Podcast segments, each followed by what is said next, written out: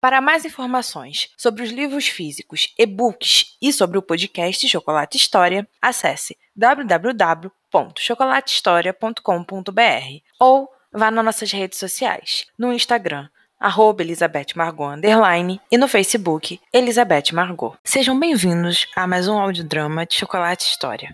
Entrem no mundo de Prudence e absorva toda a emoção que ela pode nos passar. Caso você queira ler o livro, nós temos ele disponível na Amazon. Procure pelo título ou pelo nome da autora, Giovanna Cunha.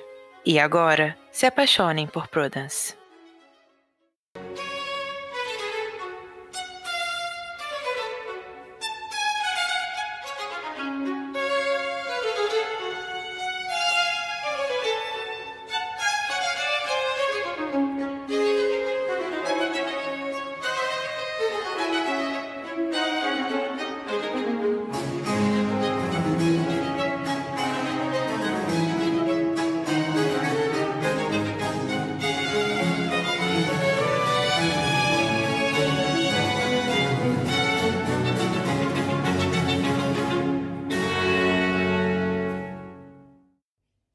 Março de 1810.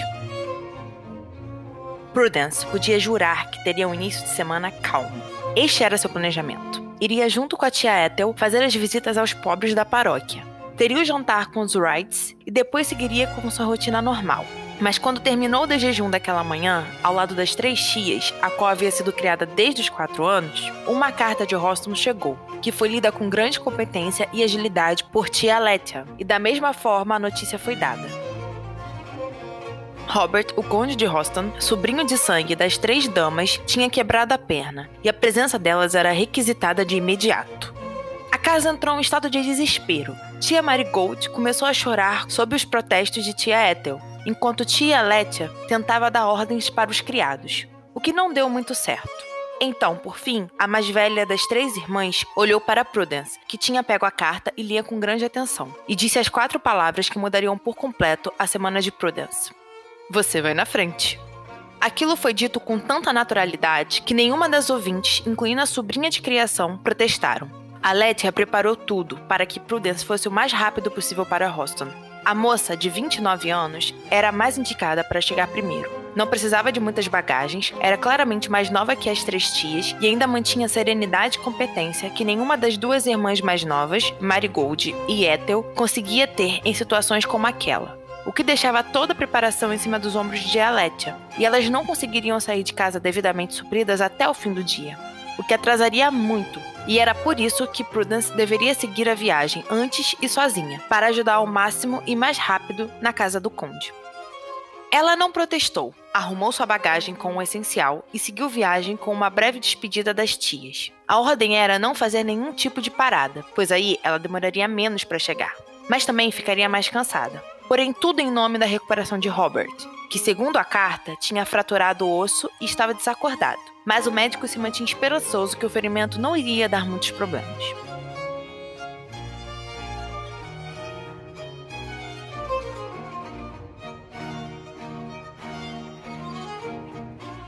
Prudence viu o dia passar dentro da carruagem. Levava um livro, um dos seus preferidos, mas não conseguiu ler nenhuma página do romance. Estava preocupada, com medo. Apesar de sua razão dizer para que não ficasse daquela forma, não podia se negar a sentir todo aquele aperto no coração, mesmo que não deixasse transparecer para o mundo o que sentia.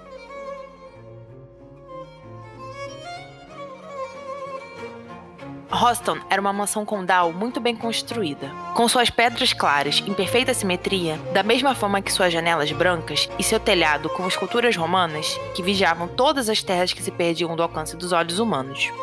A noite já estava bem adiantada quando Prudence entrou na propriedade. E apesar de não conseguir ver muito bem toda a entrada de Hoston e seus jardins da frente, ela soube que a casa estava ainda mais bela do que se lembrava. Fazia alguns anos que não ia ali, Robert não era tão próximo das tias a ponto de convidá-las para passar algumas semanas na casa.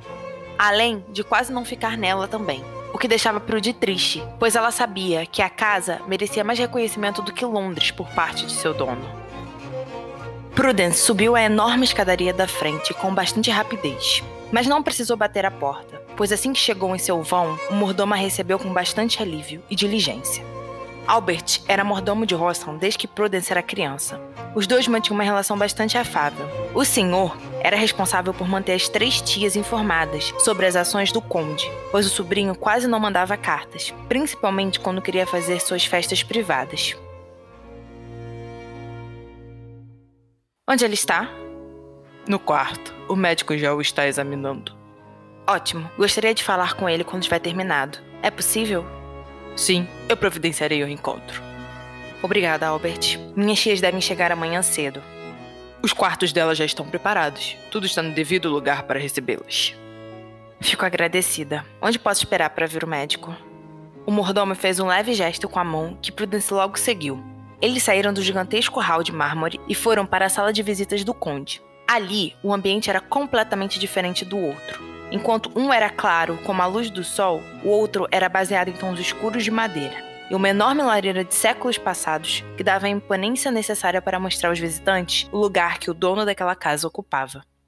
Não demorou muito para o médico ir ao seu encontro. Prudence estava sentada perto da janela. Estava nervosa. Quando isso acontecia, precisava focar em alguma coisa, para assim não se perder nos sentimentos. Senhorita Prudence, ela levantou no instante seguinte e fez um educado cumprimento ao médico. Boa noite, doutor. Cooper. Prude assentiu e indicou uma poltrona perto, mas o médico recusou com um pequeno gesto. Já estou de sair. A senhorita quer saber sobre o estado de Lord Hoston. Sim, a carta que Albert mandou para as tias dele não foi muito esclarecedora. É mais simples do que parece. Lord Hoston caiu do cavalo e fraturou os ossos da tíbia esse abaixo do joelho. Eu constatei que não houve deslocamento. A fratura se fez, mas manteve o osso no local, que nos dá um grande avanço para a recuperação. Mas ainda assim, Kunde deverá permanecer de repouso absoluto até quando eu ver que já está recuperado, para tentar colocar o pé no chão. Isso pode demorar quanto tempo? Três meses, no mínimo. Eu deixei a perna imobilizada com uma tala para evitar que ele a mexa quando estiver dormindo ou com dor. Recetei uma pequena colher de laudono caso a dor fique insuportável, mas apenas uma vez ao dia. Não lhe dê com muita frequência. Ele também está com curativos nos braços, pois os machucou na queda, mas nada muito complicado de se curar. Entendido. E o senhor voltará quando? Daqui a três dias. Obrigada pela sua atenção e dedicação ao Lord Hoston. O médico deu um leve sorriso e fez um breve cumprimento. Agora preciso ir. Prudence o levou até o hall onde Albert os esperava. E quando o doutor se foi, ela respirou aliviada, mas o mordomo voltou a dar notícias ruins. Senhorita, eu preciso lhe avisar que a casa obriga oito pessoas: quatro cavaleiros e quatro damas, amigos de Lord Hoston. Amigos? Que amigos? De Londres, senhorita. Ela respirou fundo. Me leve até eles. O que foi feito de imediato. Prudence sabia que todos estariam juntos àquela hora. Se eram amigos de Robert, não ligavam para as regras sociais.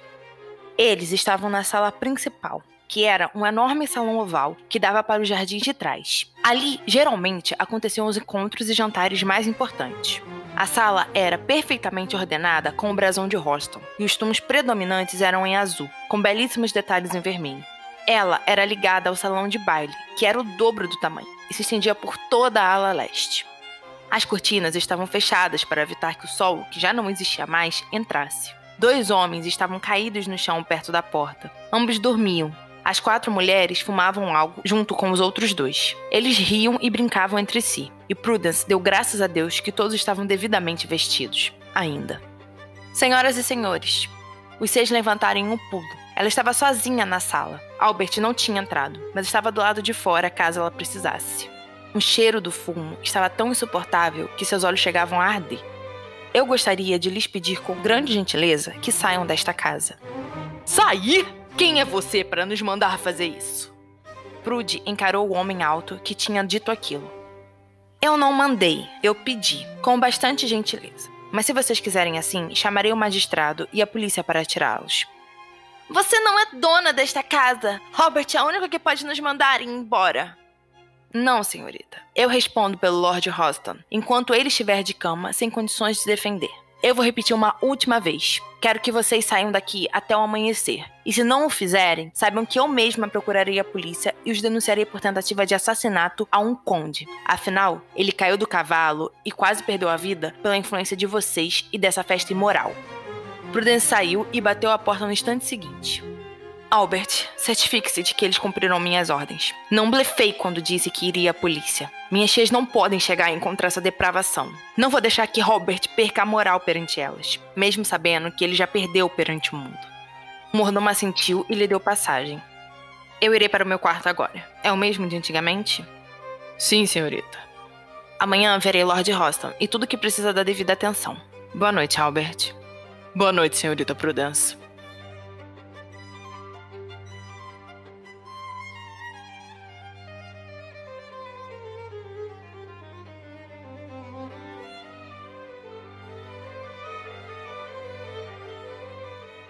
Ela levantou junto com o sol. O dia seria longo e desgastante. Não podia se dar ao luxo de aproveitar alguns momentos na cama. Prudy estava no quarto que havia ocupado quando criança e jovem, ainda na época do Conde Edward, pai de Robert. Aquele ambiente era claro com as paredes ornamentadas com um singelo e belo papel de parede amarelo. A cama era enorme e branca, da mesma forma que seus travesseiros e cobertores.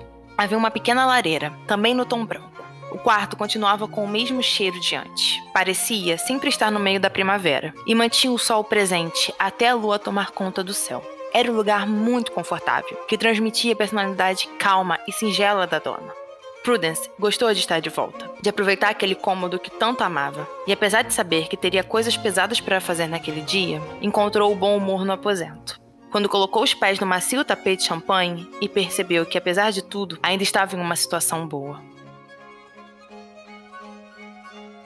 O de jejum estava sendo servido na sala matinal. O cômodo era um dos mais frescos da casa, na parte da manhã. Ele não recebia o sol diretamente, mas ficava na posição certa para ter a brisa reconfortante e a claridade perfeita. Prudence comeria sozinha naquele dia. Não que ela ligasse muito. Não era muito sentimental a ter companhia. Era uma pessoa de certa forma solitária, mesmo vivendo em uma casa com três senhoras sociais. Prude tinha seu espaço e gostava de tê-lo, por isso não ligou quando se viu sozinha naquela enorme sala decorada no estilo romano. Bom dia, senhorita Prudence. Ela sorriu para o mordomo, que entrou acompanhada de alguns criados para retirarem os pratos. Bom dia, Albert. Como estamos essa manhã? Bem, os amigos partiram antes da senhorita levantar, e Lord Roston acordou mais cedo. Tomou um pouco de água, mas logo voltou a dormir. Ele está dormindo muito? Sim, mas o médico disse que isso é bom, que evita ele sentir muita dor e que o corpo pode se recuperar com calma. Se ele ficar muito tempo acordado, pode ficar agitado e isso não será bom. Ele estava bêbado na hora do acidente? Albert assentiu. Sim, nós só encontramos horas depois, quando o Lord Philip retornou sozinho. E aí todos da casa saíram para tentar encontrá-lo. Lord Philip? Era um dos mais altos do grupo. Os dois estavam apostando corrida. Ele disse que achou que o conde já havia chegado, pois tinha pego um caminho diferente. Prudence fechou os olhos e massageou as têmporas. Robert tinha quase se matado no meio dessa devassidão que vivia. Ele estava desacordado? Sim, a ponto de acharmos que tinha morrido. E mesmo com o médico aqui o examinando, ele não acordou. Passou a noite toda desacordado. Então, na manhã seguinte, quando já tinha mandado a carta, ele abriu os olhos, reclamou de dor, bebeu um pouco de água e voltou a dormir. E está nessa rotina desde então. Você fez bem em mandar a carta para as minhas tias. Ele vai precisar de uma recuperação rigorosa e saudável, e sem elas isso não será possível. Foi exatamente nisso que pensei, além do risco de morte. Que graças a Deus já passou. Acho que irei vê-lo agora. Não quer esperar ele despertar? Acho melhor não. Minhas tias logo chegarão e elas vão querer que eu tenha visto antes. Foi para isso que me mandaram. Albert assentiu e Prudence o seguiu em silêncio. Iria até o quarto de Robert, daria uma olhada nele e logo sairia do local. Não precisava se demorar e nem poderia. Não confiava em seu coração naquela situação. Eles subiram as escadas de mármore branca e corrimão dourado, que tanto deixava Prudence admirada. O hall e o primeiro andar ficaram para trás. Albert seguiu para o lado oposto ao quarto dela. Iam para a oeste, onde ficavam os quartos principais. O aposento que pertencia ao conde era o último e maior. Prudence havia entrado uma vez ali, no dia do falecimento do pai de Robert, para prestar sua última homenagem ao tio de consideração que havia sido tão bom para si. As portas eram imponentes, como deviam ser a entrada do quarto de um conde. Albert lhe deu passagem e Prudy entrou de cabeça baixa. O chão era feito de pequenos azulejos que tinham o brasão dos Roston. O gavião segurava um galho de azevinho protegido por um belíssimo escudo da cor azul royal, as enormes paredes do quarto eram douradas com os detalhes incrustados de branco. Suas pilastras, a lareira e as cortinas que tampavam as enormes janelas eram do mesmo tom de azul que o escudo. O quarto tinha três salas adjacentes, uma para cada função que o conde achasse necessária. A cama era de dossel em uma madeira tão escura e resistente que Prudence não soube dizer de onde vinha.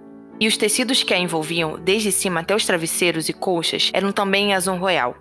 E quando Prudence focou naquela parte do quarto, não teve dúvida do que estava vendo. Robert dormia tranquilamente, e seu coração pôde finalmente reencontrar a paz que tinha perdido no dia anterior.